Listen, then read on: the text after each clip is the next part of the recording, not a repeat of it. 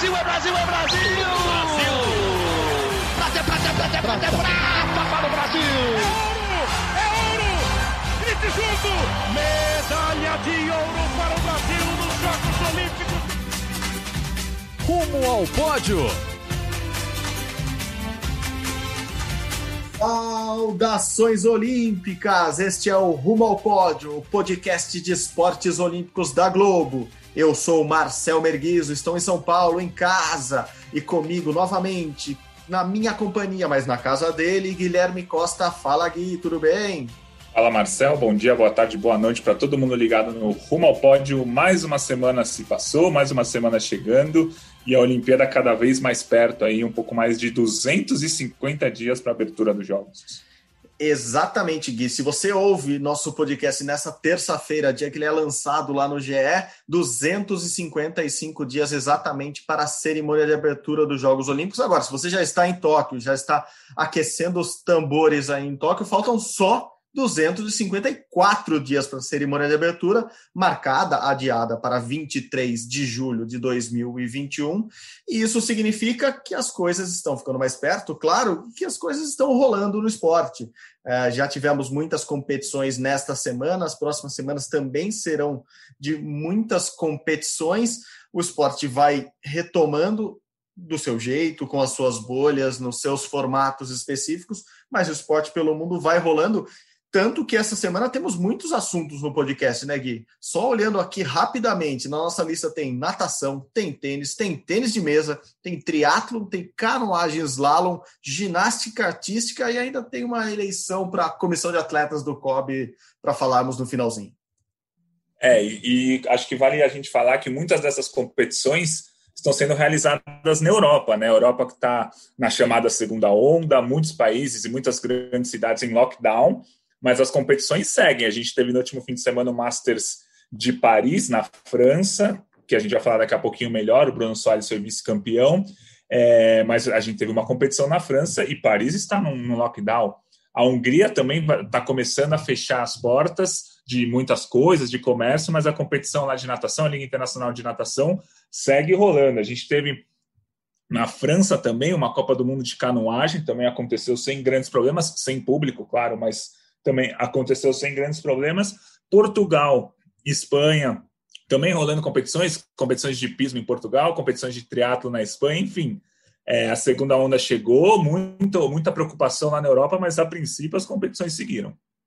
Exatamente, exatamente. Tanto que a missão Europa do Brasil, missão esta do COB, que já levou mais de 200 atletas para treinarem lá, principalmente em Rio Maior, que é um centro de treinamento grande, é, que tem uma relação é, com, com o próprio governo português, com o Comitê Olímpico Português. O Brasil levou muitos atletas pra, para treinar lá em Rio Maior desde julho.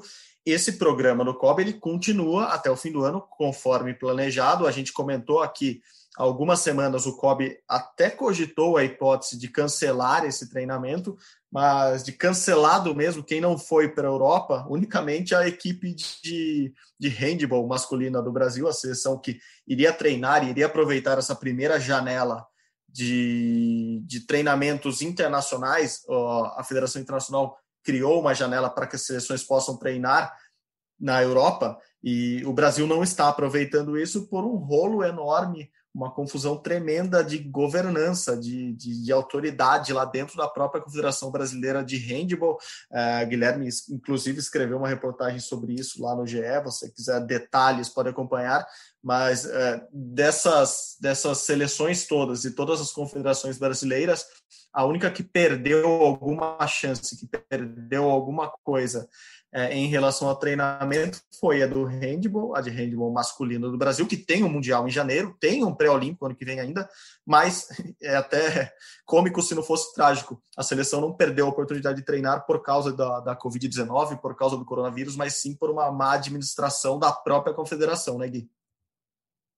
Exatamente. Eu vou tentar resumir aqui o que aconteceu na confederação nos últimos meses. A gente tinha um presidente que é o Manuel Oliveira, ele era presidente desde 1989, mas ele foi afastado pela justiça por mau uso do dinheiro público. Aí quem assumiu foi o vice dele, o Ricardo, é, que chamam, eles chamam de Ricardinho, né? Ele assumiu, só que ele está sendo acusado de assédio sexual por uma integrante ali da Confederação Brasileira de Handball. É, essa denúncia foi feita diretamente ao Comitê Olímpico do Brasil, não passou pela Justiça. Então, ela denunciou o, o, Ricardinho para o Comitê Olímpico do Brasil. O Comitê Olímpico do Brasil viu a denúncia. O Comitê de Ética do COB fez um parecer que era o Ricardinho não pode ser presidente da Confederação Brasileira de Handball. Só que, apesar disso, o Ricardinho segue como presidente da Confederação Brasileira de Handball. Por quê? Porque a decisão do COB não é uma decisão judicial, é uma decisão esportiva. Então, na justiça, liminar que dá direito ao presidente da Confederação Brasileira de Handball está com o Ricardinho. Então, o Ricardinho é o presidente da Confederação Brasileira de Handball. O COB não gostou muito dessa história, né? Tinha punido esse dirigente por dois anos. É, e falou assim: ó, beleza, a Confederação Brasileira de Handball, você quer continuar com o Ricardinho como presidente? Continua, mas a gente corta relações. O Comitê Olímpico do Brasil não dá mais dinheiro, não dá mais verba, não faz mais trabalhos com a Confederação Brasileira de Handball enquanto o Ricardinho continuar como presidente. Então, a seleção brasileira que iria fazer esse treinamento na Europa não foi, conforme você falou, Marcel, e agora a gente não sabe, é uma grande dúvida como é que a seleção brasileira vai para o Campeonato Mundial de Handball que vai ser em janeiro. Porque sem o dinheiro do COB, a gente precisa ver se a Confederação Brasileira vai ter esse dinheiro para levar o time para o Campeonato Mundial, porque se levar um, campeonato, um time para o Campeonato Mundial do Egito, são é, 15 jogadores, mais pelo menos 5, 6 membros da comissão técnica, ficar 20 dias lá é uma grana boa.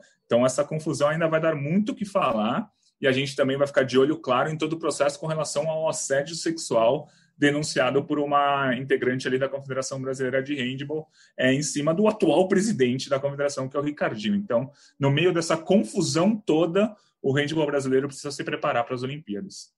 Não, perfeito, Gui, perfeito. É bom lembrar que a funcionária continua é, trabalhando na confederação, ou seja, continua subordinada ao presidente, ao Ricardinho, o presidente é, atual, o que está na presidência, apesar de, de, de, de o COB ter ter feito o, o que fez para tirá-lo, ele continua sendo o chefe dela, o que continua que é um absurdo nesse caso. É, e, e, lembrando também que o problema da confederação é que basicamente o dinheiro que, que ela consegue hoje, que ela tem hoje para esses campeonatos, para esses treinamentos, para reunir a seleção, ele vem do COB, vem da, da, da antiga Lei Piva, é, é o dinheiro que vem das loterias e que, que ajuda boa parte das confederações, no caso do handball, é basicamente o dinheiro que eles têm para gastar. Então, isso mostra um pouco da bagunça que está lá, do racha que está lá. É, houve até semana passada uma tentativa de antecipação das eleições, o que não, não vingou. Então, aparentemente, essa diretoria segue no comando até o, o Mundial, que vai ser em janeiro, e é isso. Há uma grande dúvida se, se o Brasil vai conseguir reunir essa seleção é, ao ponto de, de, de levá-la com uma boa preparação para o Mundial do Egito em janeiro, no começo do ano, logo no comecinho do ano, como, como costuma ser no, no handball masculino. O handball masculino do Brasil, que fez uma boa campanha no último Mundial, que tem jogadores relevantes em, em grandes clubes da Europa, mas que sofre com, com renovação, sofre com essa bagunça interna da própria confederação é um caso para a gente acompanhar de perto. Vamos falar sim mais sobre isso aqui. O canal está aberto para, para, para o Ricardinho é, mostrar seu lado, se defender, enfim, é, comentar o caso. Ele, ele já foi convidado, inclusive, para se manifestar nessa reportagem da, da, do GE que, que o Guilherme Costa escreveu. Uh, não quis, né? Pessoalmente ele não quis, Gui, mas está aqui aberto. Se ele, se ele quiser falar, quiser explicar o caso, está aberto. Vamos ficar atentos, sim, a um esporte que é grande no Brasil, que, que já foi já foi muito importante para a maioria das, de, de, todos nós no, no, colégio, enfim, é um esporte que todo mundo acompanha e, e, e gosta quando é menor, quando é criança, quando é adolescente e o Brasil tem uma relevância mundial hoje. Vamos ficar atentos a esse caso do handball, sim. Vamos voltar a falar sobre ele aqui, certo, Guillermo? Isso, exatamente. A gente vai ficar de olho nesse caso aí do, do handball, porque ainda tem muita lenha para queimar ali. Boa, boa. Gui, vamos falar de competições, então. Vamos começar pela natação, que é, falou em lenha para queimar. Eu fico querendo dar esses ganchinhos, Gui. Não adianta, você me provoca que está quente, está quente. Segunda e terça-feira com bons resultados da natação brasileira lá na Europa, lá na Hungria. Destaque, acho que principalmente para Bruno Fratos e Nicolas Santos, é isso? Diga aí. Isso, o Nicolas Santos é um nadador de 40 anos da seleção brasileira. Ele está na seleção desde o começo do, dos anos 2000 e ele nadou 50 metros borboleta nessa competição na Hungria e ficou a três centésimos do recorde mundial dessa prova que já é dele. Então ele fez a segunda melhor marca de todos os tempos nos 50 metros borboleta, ele é aos 40 anos. A gente é sempre bom fazer uma ponderação aqui. É, a competição está sendo em piscina curta, piscina de 25 metros, a piscina olímpica é de 50 metros. A gente tem uma diferença é, entre essas duas provas, né, em piscina curta e piscina longa. E uma outra questão é que os 50 borboleta não fazem parte do programa olímpico. Né? A gente não tem os 50 borboleta nas Olimpíadas. Tem os 100 borboleta, tem os 50 livre, mas não tem os 50 borboleta. Mas isso não tira em nada o mérito do Nicolas, aos 40 anos, fazer o segundo melhor tempo de todos os tempos nos 50 metros borboleta. O problema agora para ele o problema, né? A questão é que se ele quiser ir para uma Olimpíada, quando ele vai ter 41 anos no ano que vem, ele vai ter que fazer o índice na seletiva que vai ser no ano que vem, ou no 100 borboleta, ou no 50 metros livre, que são duas provas que estão no programa olímpico. A gente vai ficar de olho é, no Nicolas. Quem também venceu uma etapa nessa competição que está rolando lá na Hungria, uma competição longa, né? São 10 etapas, está todo mundo lá na Hungria, em hotéis, todo mundo quarentenado, só vai para hotel, hotel, competição, competição, hotel, hotel, uhum. treino, treino, competição, competição, hotel. É, tá todo mundo uhum. quarentenado lá, estão competindo durante quatro semanas seguidas. O Bruno Fratos ganhou 50 metros livre, só que tem uma, uma informação interessante. O Bruno Fratos nadou nado livre, que geralmente todo mundo nada crawl, ganhou ouro com 20 segundos e 98 centésimos. O Nicolas ganhou 50 borboleta, que na teoria é um nado mais lento, em 20 segundos e 78 centésimos. Ou seja, se o Nicolas nadasse 50 metros livre de borboleta, ele ganharia a prova. E as regras deixam fazer isso, né? A regra, sim, sim, sim. a regra é 50 metros livre. Você pode nadar cachorrinho se você quiser que você nada. e aí, obviamente, todo mundo, todo mundo nada o crawl, porque o crawl é o nado mais rápido, mas o borboleta, que é um nado mais lento que o crawl, mas também é rápido, é, o Nicolas venceu 50 metros borboleta com um tempo melhor do que o Bruno Fratos venceu os 50 metros livres. Isso é muito curioso. É, mas é claro, na Olimpíada, pensando para os Jogos do ano que vem, o Bruno Fratos é um dos favoritos na prova dos 50 metros livre. E o Nicolas, no momento que ele está, se ele conseguir o índice olímpico, seja no 100 borboleta, seja no 50 metros livre, já será um grande feito, porque ir para uma Olimpíada aos 41 anos na natação, que é uma modalidade é, muito mais complicada de você manter a forma, já seria um feito histórico. A gente vai ficar de olho nos dois. O Bruno Fratos na medalha olímpica e o Nicolas no índice olímpico, que seria algo espetacular.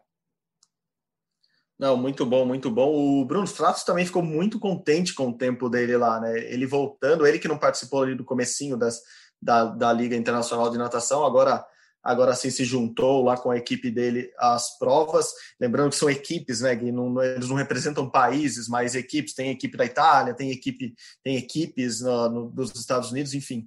Os brasileiros não estão todos juntos numa equipe só, mas eles representam as suas equipes, somam pontos, enfim, tem uma gincana ali por trás, mas o que vale para a gente, sim, é o, é, são os tempos, são as provas, e o, e o Bruno fez sim uma, uma ótima prova. Você que já falou disso aqui, de, do, do jogador, dos, dos, jogadores, não, dos nadadores se depilarem e fazerem é, de tudo para ganhar aqueles centésimos de segundo, é, o Bruno nadou de bigode.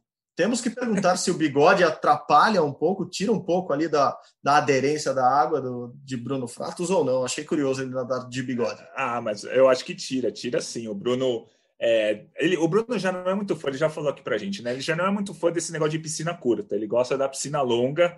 Para você nadar os 50 metros em piscina longa, você pula e bate na outra borda. Para você nadar os 50 metros em piscina curta, você tem que fazer uma virada, né? E o Bruno não é tão bom é, nos, nesses fundamentos que a gente chama, né? Ele não faz uma virada tão boa, por isso que ele não é um nadador tão bom nos 50 metros em piscina curta e ele é um, o segundo melhor do mundo nos 50 metros em piscina longa. Ao contrário do Nicolas. O Nicolas uhum. tem a melhor saída do mundo, é, a saída de bloco dele é rápida e ao mesmo tempo ele consegue ir mais longe no pulo dele. E o Nicolas tem uma das melhores viradas do mundo. Então, porque, por isso que para o Nicolas é muito bom piscina curta. Porque na piscina curta, bem entre aspas, você ondula 15 metros né, embaixo d'água e nada 10. Na piscina longa, você ondula 15 metros embaixo d'água e nada 35. Então, o Nicolas, que é muito bom nos fundamentos, se dá muito bem em piscina curta, principalmente numa prova rápida como 50 metros borboleta. E agora a gente está, eu estou realmente na torcida para o Nicolas conseguir essa vaga na Olimpíada, é, porque ele já é o medalhista em campeonato mundial mais velho da história. Ele, ele já bateu, na verdade, três vezes esse mesmo recorde. Ele foi o, o medalhista mais velho da história no Mundial 2015. Aí ele bateu o recorde que era dele mesmo no Mundial de 2017. E aí ele bateu o recorde que era dele mesmo no Mundial de 2019, nessas três medalhas que ele conquistou mas sempre nos 50 metros borboleta, que é uma prova que não tem na Olimpíada. Agora eu vou torcer bastante para ele conseguir o índice aí, ou no 100 borboleta ou no 50 livre, para ele conseguir ir para a Olimpíada de Tóquio.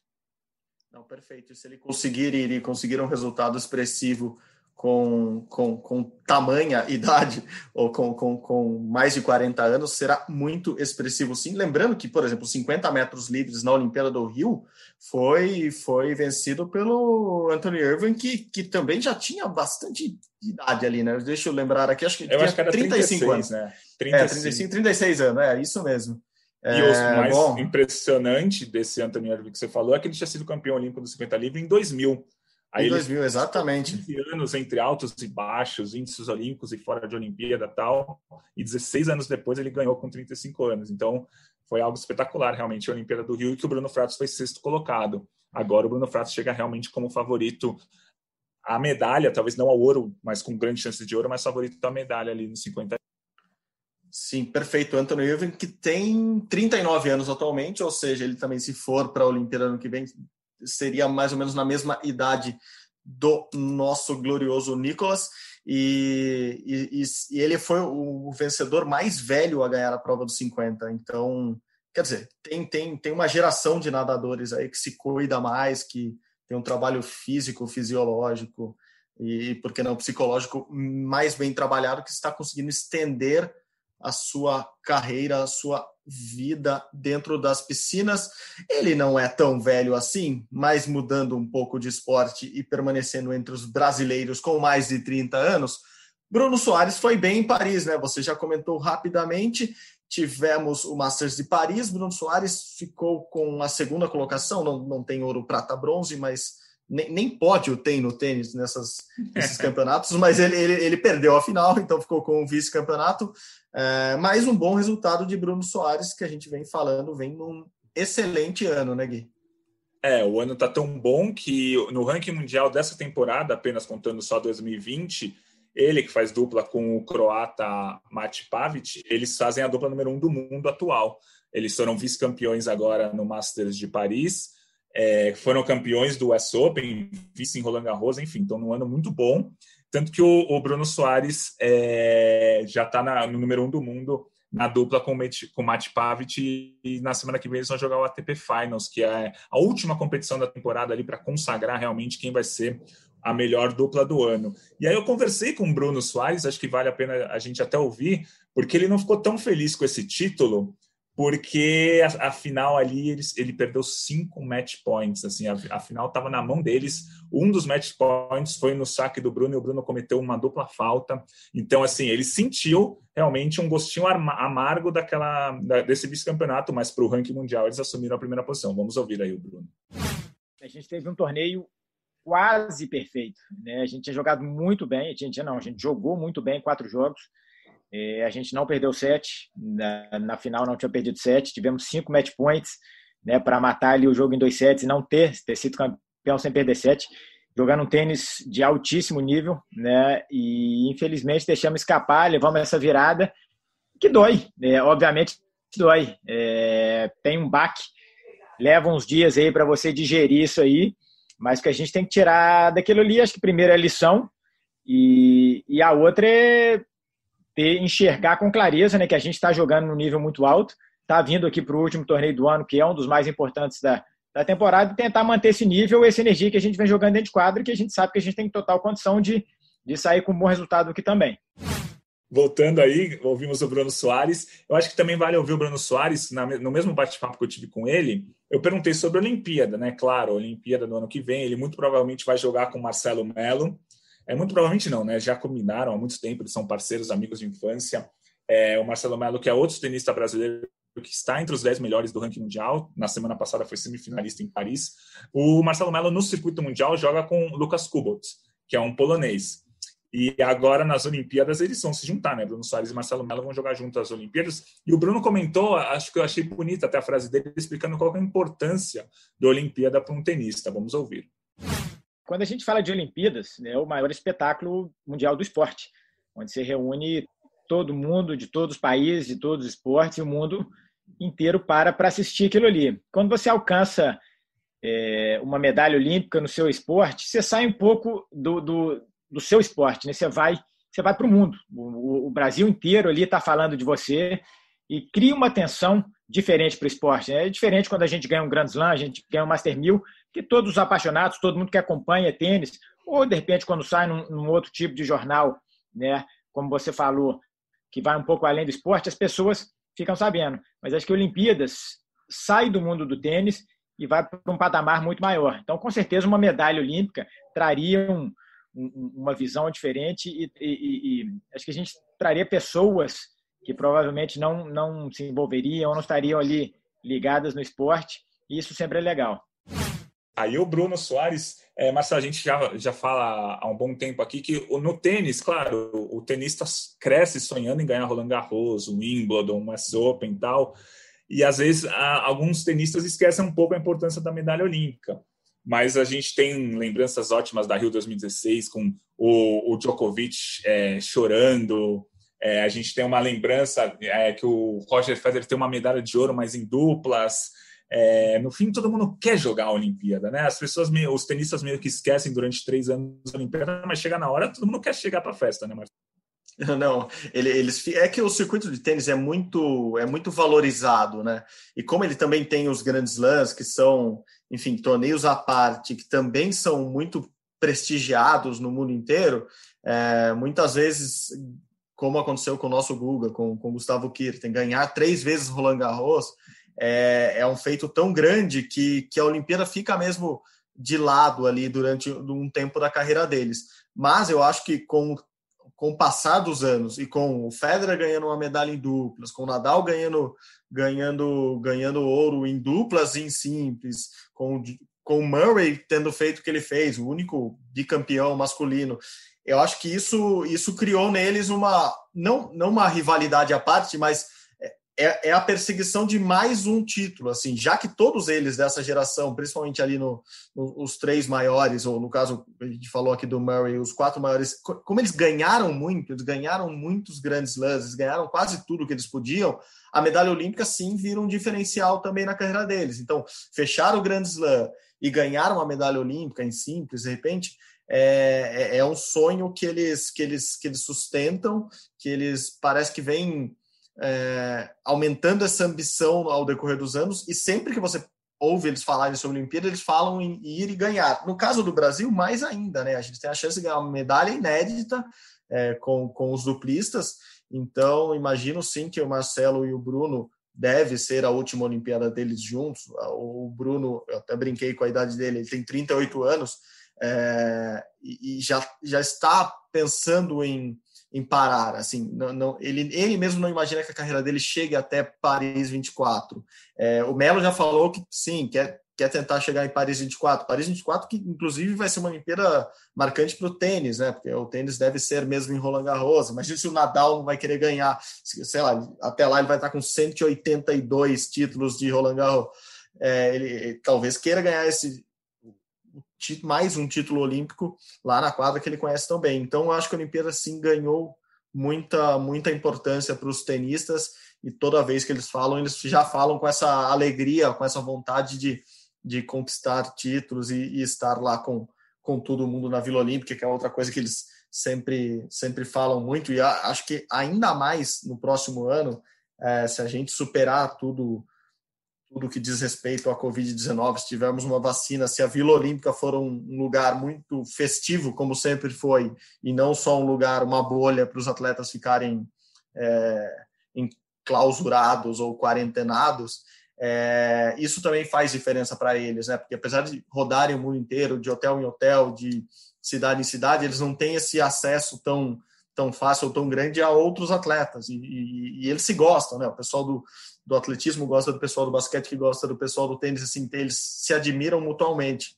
Então, isso também é legal para os tenistas. Esperamos aqui que, tudo esteja muito bem resolvido, que a vila seja uma vila de atletas e de muita alegria, não apenas uma vila onde eles fiquem reclusos é, para não se contaminar com o vírus. Esperamos que todos cheguem com um atestado ali, com um selinho de vacinados na Vila Olímpica o ano que vem.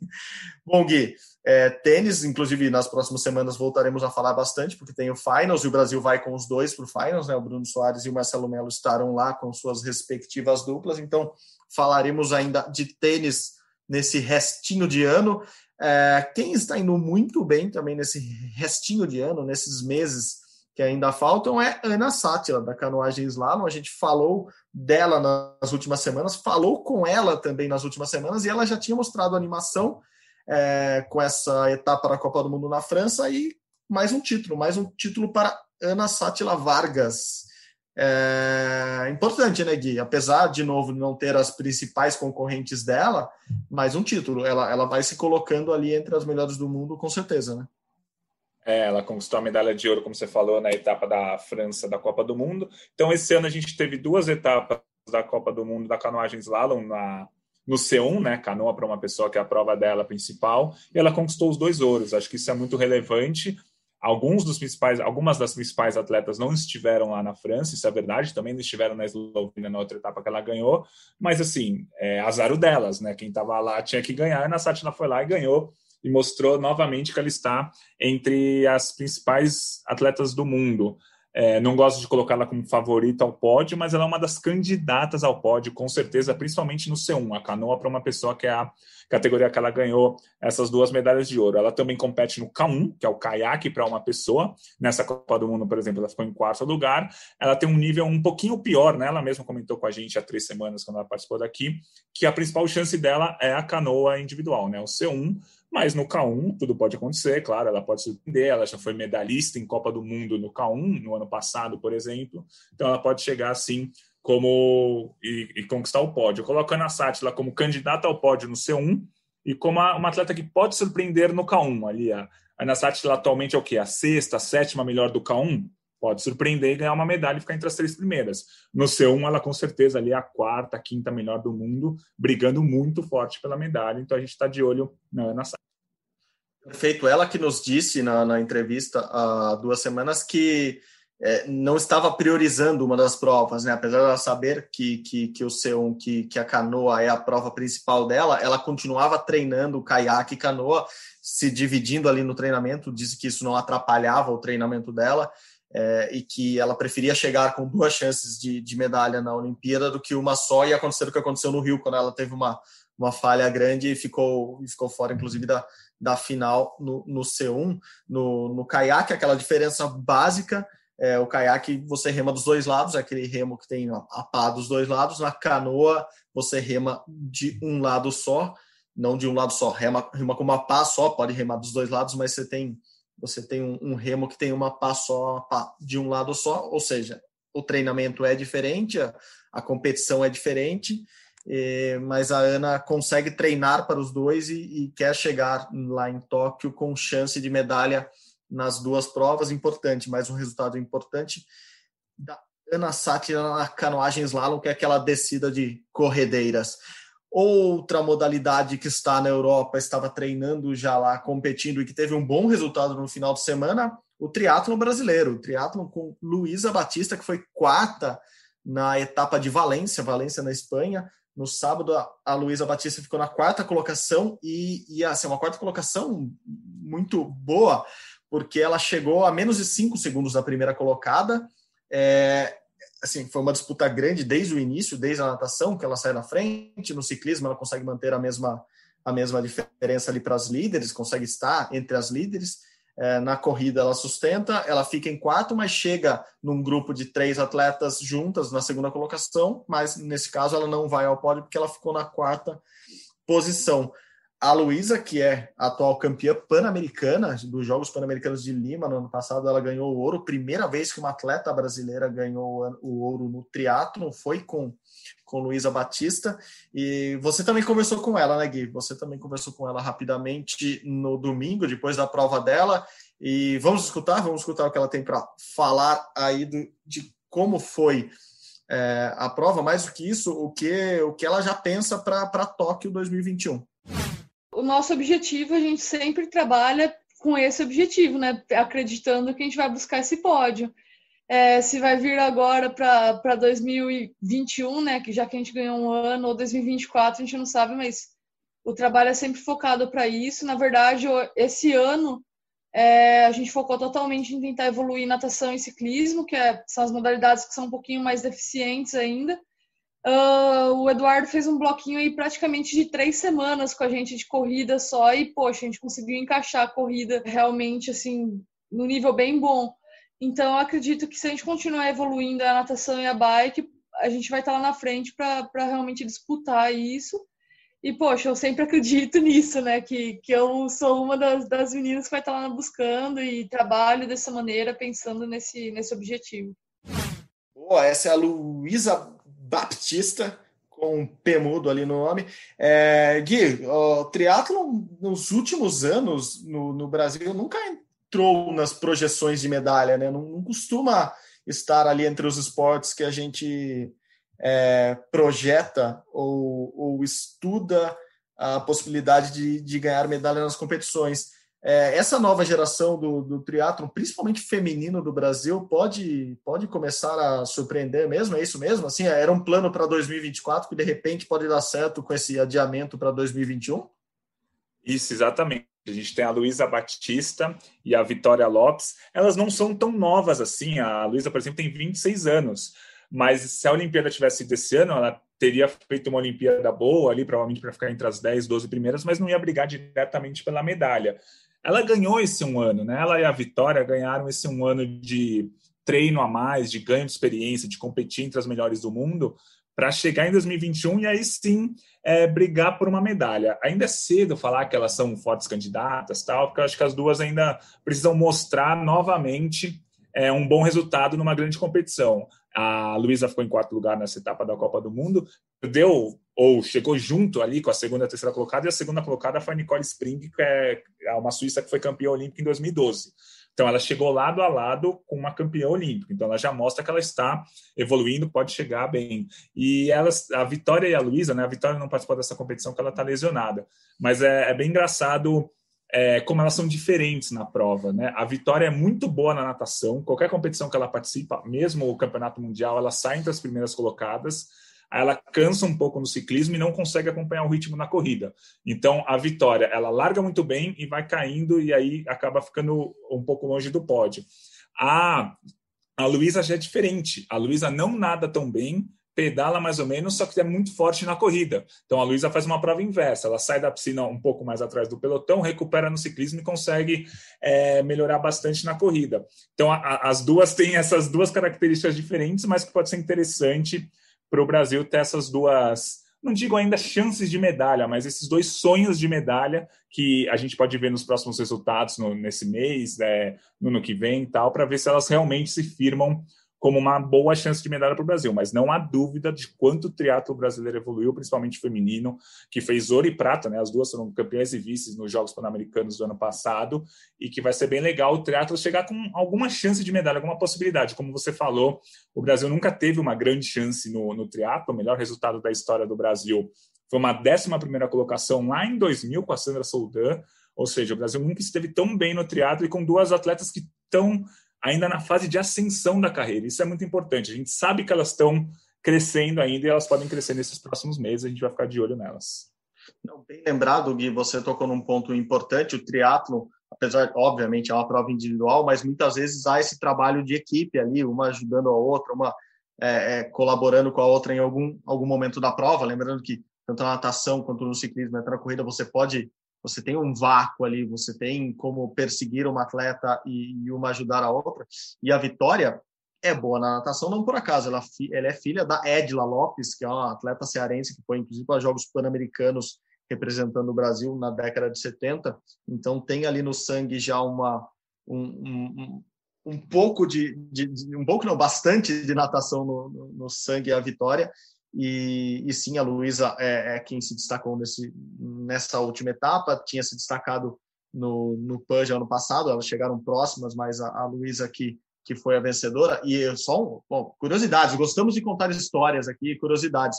Essa prova do, do triatlo no, nos Jogos Pan-Americanos de Lima foi, foi, rolou, não diria um estresse, mas rolou uma correria também na nossa equipe, porque estávamos ali esperando é, as primeiras medalhas no, no, primeiro dia de competições valendo medalhas no PAN de, de Lima e as equipes da, da TV Globo, do Sport TV, do, do GE estavam espalhadas em várias competições. A minha equipe estava cobrindo a maratona, que terminava ali no centro de Lima.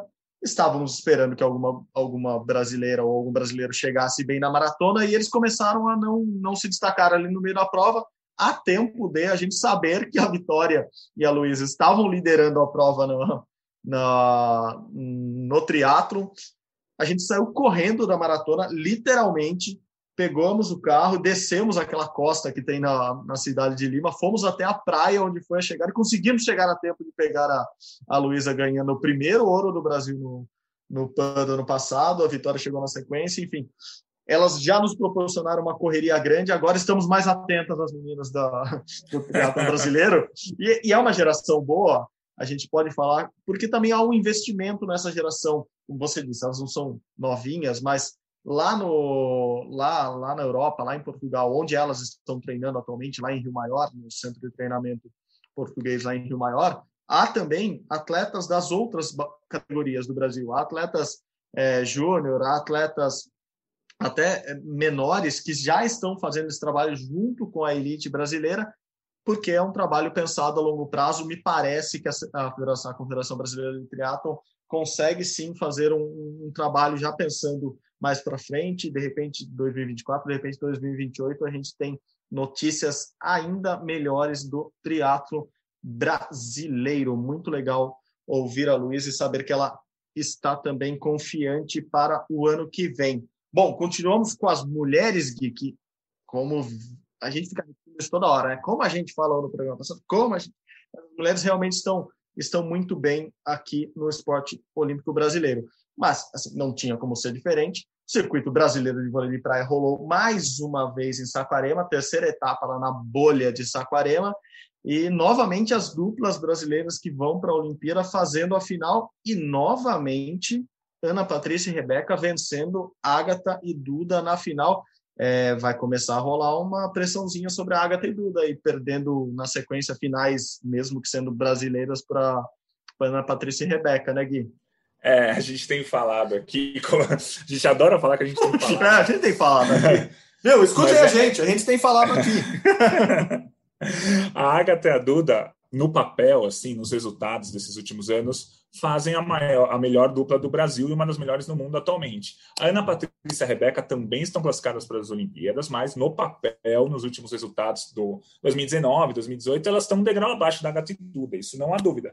Mas isso não quer dizer que a Ana Patrícia e a Rebeca não têm chance de medalha. As duas, as duas vão chegar muito fortes. Elas foram quartas colocadas no Circuito Mundial de 2019, que é nosso último grande parâmetro internacional, e a Agatha e Duda foram bronze, foram terceira colocada naquele Circuito Mundial. Então, assim, as duas duplas são realmente muito próximas, mas pelo histórico, a Agatha e Duda são melhores do que a Ana Patrícia e a Rebeca. Só que né, nesse ano, no Circuito Nacional, já foram duas etapas que a Ana Patrícia e a Rebeca ganharam a final da Agatha e Duda. Acho que é muito legal, acho que é, no mundo inteiro, as duplas que estão jogando é, um campeonato mais forte são as duplas do circuito nacional, porque do circuito nacional brasileiro. O circuito mundial está parado, claro, só que o circuito brasileiro de vôlei de praia é o melhor circuito nacional do mundo. Você tem pelo menos cinco, seis, sete duplas que têm nível mundial mundial mesmo, para disputar medalha em circuito mundial. E nos outros países você não tem isso. Então, o Brasil, no vôlei de praia feminino, é, acho que esse ano de 2020 pode ser bem interessante por isso, porque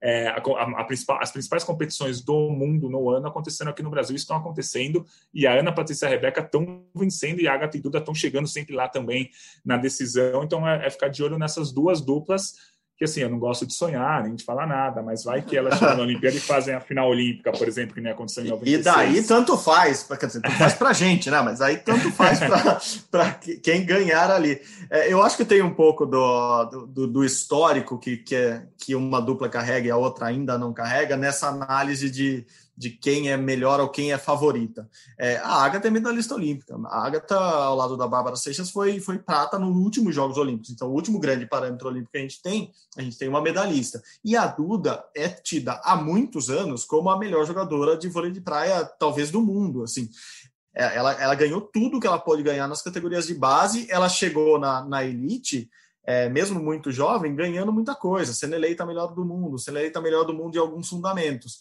Então, quando você junta essa a juventude da Duda com a experiência da Agatha, óbvio que você olha ali e você vê uma dupla com, com muitas chances de ganhar tudo que participar. É, mas o jogo contra Ana Patrícia e Rebeca aparentemente encaixa melhor para Patrícia e Rebeca. Assim, pode, e pode ser justamente isso que aconteça. Assim, justamente no jogo entre elas, é, entre essas duas duplas, uh, há, um favoritismo, hoje aparente, é, da Ana Patrícia Rebeca. Ana Patrícia também, que teve uma carreira brilhante nas categorias de base, o que leva muitas pessoas a dizerem que a melhor dupla do Brasil é, é a que não está junta, que é a Ana Patrícia e Duda. Mas isso a gente pensa lá para frente também. Assim, agora não dá para mudar mais. E, então, acho que é isso. Acho que, apesar dos últimos resultados é, no, no, no Mundial não terem sido bons para as duplas brasileiras, temos sim duas duplas fortíssimas e você pode ter levantado uma bola muito muito interessante aí. Esse ano de pandemia, sem o circuito mundial rolando normalmente, pode favorecer o país que tem um circuito nacional mais forte. Isso, e em termos mundiais, se você pegar os resultados até 2019, o vôlei de praia masculino tem duas duplas que estão acima da, das outras, que é a dupla da Noruega e a dupla da Rússia. Dupla da Noruega bicampeã do circuito mundial, dupla da Rússia atual campeã mundial do torneio do campeonato mundial. Essas duas duplas estão acima das outras mesmo. Agora, no feminino, a gente não tem uma dupla que conquistou tudo. A gente tem dupla do Canadá, da Alemanha, dos Estados Unidos, duas duplas brasileiras, dupla suíça, enfim, tem umas oito, nove duplas que estão emboladas. Uma ganha aqui, outra ganha ali, aí ganha o Mundial, a outra não ganha o Mundial, a outra fica na, com a prata no circuito, enfim. Então, o vôlei feminino, o vôlei de praia feminino está mais equilibrado. Então, o Brasil tem duas duplas ali no, no bolo das sete melhores duplas do mundo, com certeza. O masculino, a gente tem uma dupla da Noruega e da Rússia um pouco acima das demais, pelo menos nos resultados até 2019, né? E aí no resto, um monte de briga, um monte de gente brigando, inclusive as duas duplas brasileiras, é, que atualmente é o Alisson e o Álvaro, e o Bruno e o Evandro, mas acho que do vôlei de praia masculino a gente pode falar mais nas próximas semanas, quando tivermos a etapa do circuito brasileiro, e aí sim a gente destrincha tudo do vôlei de praia masculino. Perfeito, perfeito. E a gente vai saber internacionalmente só a partir do ano que vem, quando o circuito volta, então a gente vai ter um parâmetro melhor para saber o nível de todo mundo. Mas eu acho que a gente começa a ter uma resposta nesse fim de ano, Gui, e, e juntando aí todos os esportes, não só os coletivos ou os individuais, que, que era um receio que a gente teve lá em abril, maio, de que uh, os atletas não conseguissem fazer uma preparação ou perdessem muito da preparação que eles estavam fazendo para a Olimpíada, e aparentemente isso não está rolando, né? O nível técnico, se a gente pode nivelar assim, botar esse carimbo nele, o nível técnico geral dos atletas está bom, está alto. É, a gente está vendo marcas sendo, assim, recordes sendo quebrados, marcas boas sendo batidas e jogos interessantes, inclusive entre, entre nos esportes coletivos. Isso, eu acho que pode ter duas leituras. Uma que você mesmo já fez, é, que os atletas estavam se preparando para o grande ano da vida deles. Então, quem conseguiu se manter ali em alto nível depois de julho, agosto, que era para ser o ápice mesmo, é, conseguiu manter as marcas ou conseguiu manter um desempenho que seria já o esperado para esse ano, mas também tem um outro aspecto que, que eu comecei a ouvir de alguns atletas. É, ah, eu nunca tive tanto tempo para treinar. Eu nunca tive um tempo para descansar, depois curar minhas dores e voltar a treinar. Ah, eu consegui fazer um treinamento de base que eu estou corrigindo defeitos que eu nunca tive tempo para corrigir porque ficava em milhões de competições. Então, talvez esse ano atípico, esse ano de pandemia, que tudo parecia é, ir para o lado errado, jogar contra esses atletas, pode ser que não. Assim, no final das contas, a gente não, não perca muito desse bom, esse alto desempenho, e sim a gente consiga ter uma Olimpíada de Tóquio muito acima do que a gente imaginava num ano com pandemia, né, Gui? É, exatamente. É, acho que eu tô, tô com uma leitura parecida que a sua, embora seja ainda um pouco cedo para falar, Sim. né? A gente não, não teve tantas competições, mas isso com certeza. Com Os tempos certeza. da, Liga- da Liga Internacional de Natação estão fortes. O, a gente teve alguns recordes mundiais batidos no, no atletismo. A gente teve um Grand Slam de judô em alto nível, assim, voltando com o, o nível de luta forte, assim, mesmo não tendo japoneses participando do Grand Slam, o, Grand, o, teve um nível muito forte. É, e o que alguns técnicos, alguns atletas falavam lá em junho, julho, é que o ano de 2020 seria tipo é, para todo mundo. Vamos fingir que todo mundo se machucou, ficou quatro, cinco meses fora, e aí quem se recuperar melhor desses quatro, cinco meses é que vai conquistar, eh, conquistar uma medalha ou ir bem nas Olimpíadas. A gente lembra que nas últimas Olimpíadas a gente teve atletas brasileiros que se machucaram um ano antes da Olimpíada e não conseguiram ter um bom desempenho em 2016. Por exemplo, a Maria Suelen do judô. Ela se machucou, operou o joelho, ficou fora. Ela era duas vezes vice-campeã mundial, ficou fora 2015 inteiro, tentou voltar em 2016, participou da Olimpíada, mas foi eliminada na primeira luta. Então, assim, alguns atletas é, reagem melhor a ficar uns seis, sete meses sem treinar e outros é, reagem pior. Então, a gente vai ver quem vai reagir melhor nesse tempo, porque é, acho que a grande maioria perdeu um pouquinho esse ano.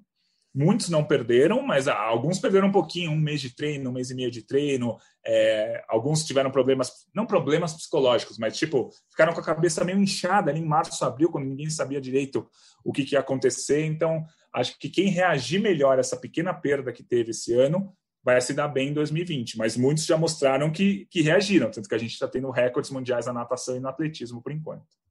Boa, boa. É, é algo para se refletir agora em dezembro, no final do ano, para sentir como que vai ser o começo de 2021 e para tentar entender mesmo como, como foi no final das contas esse ano atípico para todo mundo e, claro, para os atletas que não podiam sair de casa, não podiam treinar também. É, falando em ano atípico, o Japão começa a ter competições e já faz o primeiro evento teste, não pós-pandemia, mas pós-Olimpíada adiada, teve um evento teste de ginástica artística lá no Japão no último final de semana. É, teste muito mais para a estrutura, para como, como poderia ser se as Olimpíadas fossem agora no final do ano, a gente entenderia que seria mais ou menos nesse estilo, né, Gui? Redução de torcedores, é, muito teste, muito muita precaução, inclusive dos atletas na competição. O resultado como a gente conversou, é, é, o que menos importa nesse momento, porque é um, é um teste mais para a estrutura é, do que um teste para os atletas, no caso, né, Gui? É, foi um evento que aconteceu é, no Japão, né, com 30 atletas de ginástica de quatro países, né, Japão, Estados Unidos, Rússia e China, que são as quatro maiores potências da ginástica atualmente. Alguns dos principais atletas foram, outros não, mas acho que, como você falou, o principal foi que eles testaram uma competição com pandemia. É, o, o, público total foi de duas mil pessoas num ginásio que cabiam 8 mil, ali um quarto da capacidade foi o que eles fizeram. Todos os atletas foram testados, fizeram uma espécie de quarentena antes de chegar a, ao Japão, que é como se a Olimpíada fosse hoje, iria acontecer. A gente não sabe como vai ser em julho, se os atletas vão precisar dessa quarentena ou se a gente vai ter uma vacina, se a gente já vai ter uma, uma outra coisa que não precisaria fazer com que os atletas ficassem em quarentena. Mas neste momento é o que tem para hoje. Os atletas chegam, ficam no hotel um tempinho, fazem os testes tal, para depois sim, quem deu teste negativo, poder é, poder competir. Então, eles fizeram uma série de testes, o público foi. É, na hora da entrada é muito álcool gel, tapetinho para você pisar e desinfetar, tem segurança no hotel. É, e o, a competição foi aberta com um vídeo do Thomas Bach, que é o presidente do Comitê Olímpico Internacional, é, falando: ó, vocês que estão dando um exemplo é, de como o esporte pode ser organizado de acordo com as restrições de saúde e tal. Então, foi um evento importante, até por isso, Thomas Bach, presidente do Comitê Olímpico Internacional, abrindo o evento e depois dando nota 10 para tudo que aconteceu, porque a gente não teve nenhum caso positivo de coronavírus, a gente não teve nenhum problema de torcedor, não teve nenhum problema, tivemos uma competição limpa, digamos assim, e é o que a gente espera que seja a Olimpíada no ano que vem. A gente só não sabe os moldes que vai ser as Olimpíadas, mas a gente espera que esteja tudo certo para os jogos. Mas foi bom ter esse evento teste já lá, por isso que você falou, o, todos os organizadores ali, todos os, o, os comitês é, que organizam os Jogos de Tóquio saíram com falas positivas pós-evento. Nessa terça mesmo, é, lá de Tóquio, entrevistas é, dos organizadores falando com, com, com certa animação, eu diria, com um certo entusiasmo sobre a possibilidade de ter vacina, mesmo que isso não signifique ter ou não Olimpíada, a vacina não é determinante na realização das, das Olimpíadas e eles já deixaram isso muito claro, mas todos eles muito confiantes. E eu acho que o evento teste deixou essa confiança ainda maior para eles. Só duas curiosidades. É, a gente está acostumado a ver na, na, ginástica os atletas passando aquele pó de magnésio na mão né, antes da, de competir, principalmente no, ali na barra. O pó de magnésio serve para eles não escorregarem a mão e fica num pote gigantão ali, numa bacia para eles. Dessa vez não tinha essa bacia para os atletas não precisarem dividir esse pó de magnésio, então cada um tinha o seu o seu, o seu compartimento à parte ali para levar o que quisesse passar na mão. Tem histórias de atletas que passam mel, tem histórias de atletas que passam até refrigerante para dar uma secada ali na mão e ela ficar grudenta na hora de se equilibrar.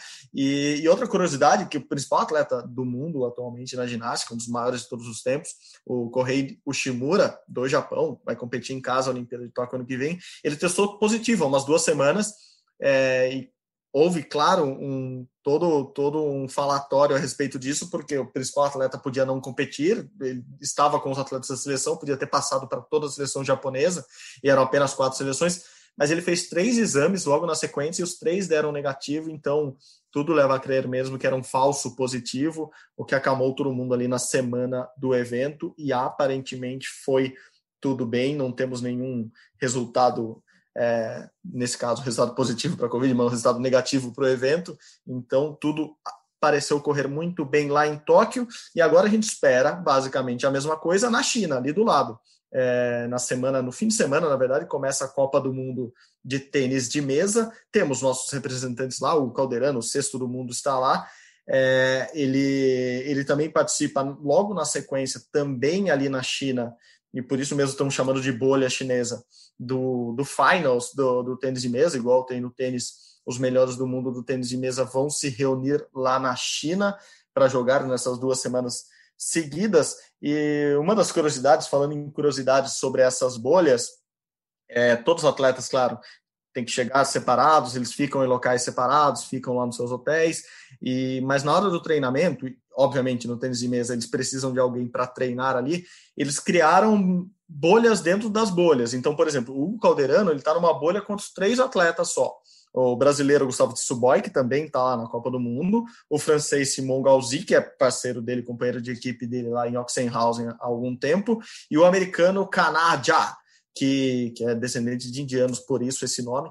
É, ele que agora é o novo reforço do Oxenhausen para essa temporada, e os quatro estão treinando juntos antes de começar a Copa do Mundo, o sorteio da, da Chaves ainda não saiu, é, porque eles chegaram juntos da Alemanha, então é um novo esquema de bolha, é isso que a gente está falando, assim, como o Bach mesmo disse, é, dá para organizar grandes eventos, mas com critérios é, assim, sobre sob muitos critérios e muitos protocolos sanitários, você consegue realizar grandes eventos. A gente já explicou aqui como funcionou a bolha da NBA, que foi elogiadíssima, e agora o tênis de mesa tenta fazer algo parecido ali na China com os principais tenistas do mundo, tanto na Copa do Mundo e na sequência no Finals. Nas próximas semanas a gente fala um pouquinho mais disso. O Calderano, que é sexto do mundo, atrás apenas de quatro chineses e um japonês, mas na Olimpíada só, pode, só podem ir dois chineses. Então isso dá uma ajudadinha para o Calderano se ele mantiver esse ranking até o ano que vem. É por aí, né, Gui? É, vai, vai ser legal ver, porque a gente viu o Calderano jogando muito nos últimos meses, muito em termos de quantidade de jogos, porque ele, ele como você falou, ele mora em Oxenhausen, ele joga a Liga Alemã, ele joga a Copa da Alemanha, então ele tem jogado quase semanal, semanalmente. Ele foi o primeiro brasileiro a, a, disputar uma competição depois da paralisação da pandemia, ainda ali em maio, junho. Então ele tem jogado bastante na Liga Alemã, mas agora ele finalmente vai voltar ao circuito mundial, competições que valem pontos para o ranking, que são importantes para ele chegar entre os primeiros colocados da Olimpíada e fugir, é, ser um cabeça de chave, um bom número de cabeça de chave para conseguir fugir dos chineses nas primeiras rodadas, enfim. Então vai ser um, duas, na verdade acho que são três competições, né? Além do Finals e da Copa do Mundo, tem um Macau Open ali, que vai ser Exatamente. bem legal para para ele competir contra os melhores do mundo, conquistar pontos, tentar subir no ranking ou se manter no ranking. Então, vai ser interessante esse mês de novembro aí para o Caldeirano e a gente vai ficar de olho. Perfeito, Gui, perfeito. Bom, para encerrar da minha parte as notícias dessa semana, eleições no COB, mas não para presidente, dessa vez a comissão de atletas do COB está sendo, está sendo escolhida nesta semana. É, a eleição começou ontem, segunda-feira, vai até quarta-feira pela manhã, não, quarta-feira à tarde, então são três dias de votação, cada atleta que, que tem direito a voto, são 562 atletas que têm direito a voto. Então, tem direito a voto os atletas que participaram das últimas duas Olimpíadas, uh, no caso de verão, Rio e Londres. Então, eles podem, todos eles podem votar. Uh, no primeiro dia de votação, 177 já votaram, o que é uma notícia boa, porque são os atletas se envolvendo uh, na escolha de uma comissão que passa a ser cada vez mais relevante porque essa comissão também vota no presidente do COB agora. Essa eleição é para escolher é, os atletas que vão, vão compor, os 25 atletas que vão ficar na comissão de atletas do COB até Paris 24. É, é uma eleição um pouco diferente, porque vai juntar, vão ser dois atletas, é, duas Olimpíadas no mesmo ciclo, né? Eles pegam Tóquio e Paris. Então começou a, a eleição nesta segunda-feira, vai até quarta-feira. A gente dá o resultado semana que vem e comenta sobre os nomes escolhidos, mas sem dúvida é uma eleição que começa a ganhar mais importância. Primeiro, porque os atletas começam a se envolver cada vez mais é, com as confederações, com as federações. Claro que tem uma mudança na lei que, que obriga a participação dos atletas cada vez mais nessas entidades, mas porque os atletas acabaram que resolveram a última eleição do COB, por exemplo, né, Guilherme?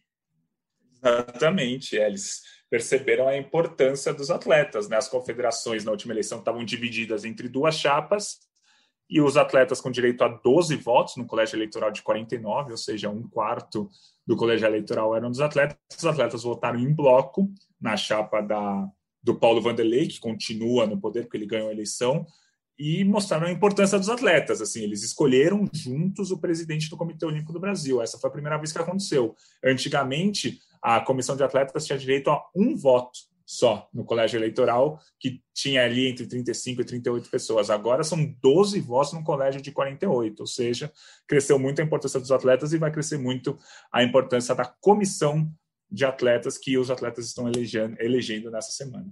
E para a próxima, próxima eleição já de presidente, eles têm direito a 19 votos desses 25, os 19 primeiros votos, então aumenta ainda mais a participação dos atletas. Isso é importante porque afinal de contas eles são os principais atores do, do, do olimpismo brasileiro.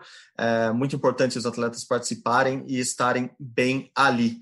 Bom, é isso, né, Gui? Semana que vem tem mais e obrigado novamente pela tua participação essa semana. Valeu! Semana quente, semana que vem mais quente ainda. É sempre um prazer estar ao seu lado, Marcel, aqui no Rumo ao Pódio. Um abraço para todo mundo.